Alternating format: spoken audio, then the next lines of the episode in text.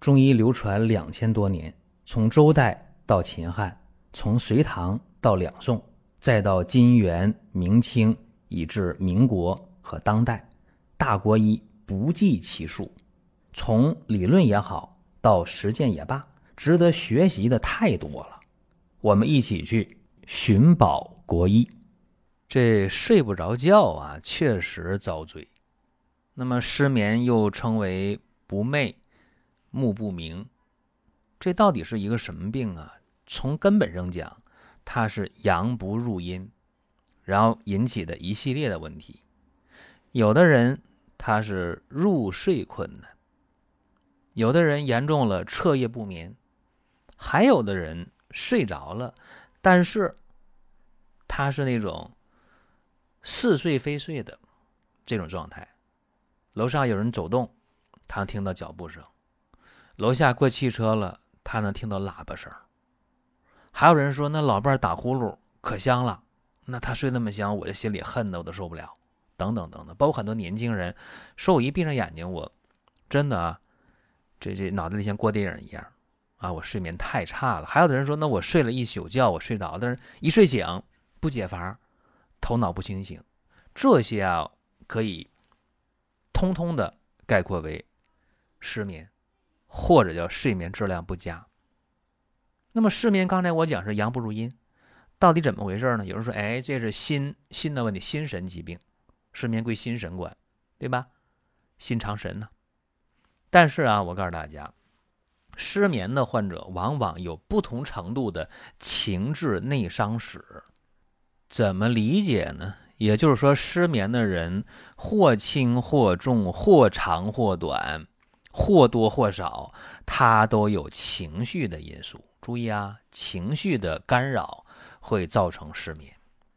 所以，想解决失眠的问题，情绪这块得调。那么还有人说，哎，胃不和则卧不安呢？说失眠的问题跟脾胃有关系，脾胃不好，肠道不好，失眠，说的也对。所以想调失眠的话，应该抓住三条主线啊，管睡眠、管情绪、管脾胃一起调，哎，这个才能解决失眠，得心应手。这老朋友说，哎，多仙膏不就这么调？对，多仙膏这个膏方就是这个思路调。睡眠调情绪调脾胃，所以睡眠好了，情绪好了，脾胃好了；脾胃好了，情绪好了，睡眠好了；睡眠好了，啥都好，对吧？再一个，我们看人的五脏六腑，它是一个整体。说肾为先天之本，心主神明，肝主情志，所以你调这个失眠要心肝肾同调啊，也是多仙膏的一个思路。当然有人讲你，你睡眠的话，你失眠差。不得辩证吗？辩证论治啊！那咱们给大家举两个病例，辩证论治的啊。一个是女性，二十二岁，近半年来夜间睡眠质量很差，心烦梦多，情绪不佳。注意啊，心烦梦多，情绪是不佳的，心烦气躁，呃，头倦身重，然后呢，口干口苦，记忆力减退，经常的头痛头晕。饮食欠佳，注意饮食欠佳，脾胃不好了是吧？一伸舌头，舌苔黄厚腻；一按脉，脉是弦滑的，看见没有？脾胃的，有肝的，有心的，对吧？啊，有三个问题啊：心的、脾的、肝的，对不对？这患者平时特别爱叹气啊，乳房胀痛，尤其月经期，乳房胀痛，心情烦闷，越烦闷觉着这个这个胸部啊、两肋呀，包括胃部啊越胀。越不舒服，严重的时候啊，一琢磨事儿啊，彻夜不眠。这个病中医说，哎，叫不寐，对吧？西医叫失眠。这个辩证是什么？舌苔黄厚腻，脉弦滑，什么？痰热咬心呗。那么痰热咬心的话，就清热化痰，解元神。用什么呢？黄连温胆汤加减，对不对？痰热咬心，黄连温胆汤非常的对症。黄连五克，陈皮十克。半夏十克，茯苓十五克，枳实十克，竹茹十五克，茵陈十五克，郁金十五克，柴胡十克，香附十克，甘草五克。正常的煎汤熬药啊，煎三遍，药汁兑一起，呃，早晚喝，有时间中午也喝，啊，一天一副药，七副药喝完一星期，患者的睡眠明显的加好，甚至说吃东西知道香了，有胃口了，情绪也跟着好，高兴啊，说接着用吧，又用五服药，五服药用完之后，失眠问题基本就消失了，睡得就香了，吃的也香了，心情也好了。这个时候年轻人容易出一个问题，就是说，哎，我见好就收啊，我好了，我好了，我不吃中药了。那不吃中药，为什么？中药苦，中药贵。啊，一副药五七八十一百块，一个月两三千，呃，经济上有点接受不了。加一个苦啊，不好喝。但是呢，他知道自己失眠半年多了，他不想说，我再失眠，再胃口不好啊，再情绪不好。他说：“那我有没有别的办法呀？”有，哎，我说你可以吃甜的东西行吗？太行了，什么甜？多仙膏，多仙膏甜的，多仙膏甜的，啊，这一个月三瓶四瓶的。三四百块，对吧？这太划算了，所以他又用了三个月的多仙膏。那么到现在有一年多过去了，啊，带了几个病号，啊，也治失眠的、情绪不好、月经不调的女孩嘛。但是他的失眠好了，胃口好了，情绪好了。所以说治病呢有时代的特点。那这个时代说喝苦药汤，我不愿意喝，又贵，是吧？那有有简单的多仙膏。再一个，我们回头分析这个黄连温胆汤为什么好使？问题啊，一分析就明了了。黄连温胆汤治什么？治胆湿清静、痰热内扰导致的头痛眩晕、心悸气短、脾满纳呆、口苦犯恶、经悸不寐。哎，就是说，大家别的没听懂，反正我就听懂说经悸啊、不寐啊、睡不好觉、心慌。好，听懂这也行。咱分析啊，这黄连是君药，配上半夏，辛开苦降，它能够啊泻痰、和胃、清胆，能宁心安神。那这患者不说吗？肝气不舒啊，经常叹气呀，啊，乳房两肋胀痛啊。那么肝气，肝属木，那木郁就克土，于是乎呢，脾湿运化了啊，没胃口吃饭。然后呢，脾湿健运呢，痰浊就内生了。啊，郁而化热，于是呢，痰热互结，心里那可烦呢，那个睡不好觉啊，是不是？所以说黄连温胆汤加上茵陈蒿，清热化痰就治本。当然还配了柴胡，配了郁金，啊，配了香附，干嘛呀？疏肝解郁。那这病呢，呃，七副药加五副药，十二副药基本就好了。但是为了以后不出问题，又用了三个月的多香膏。啊，继续保持他的睡眠的良好，情绪的稳定，胃口的大开，这就可以了。我们在听节目的过程当中啊，想说的话、想问的事儿，可以通过评论来实现。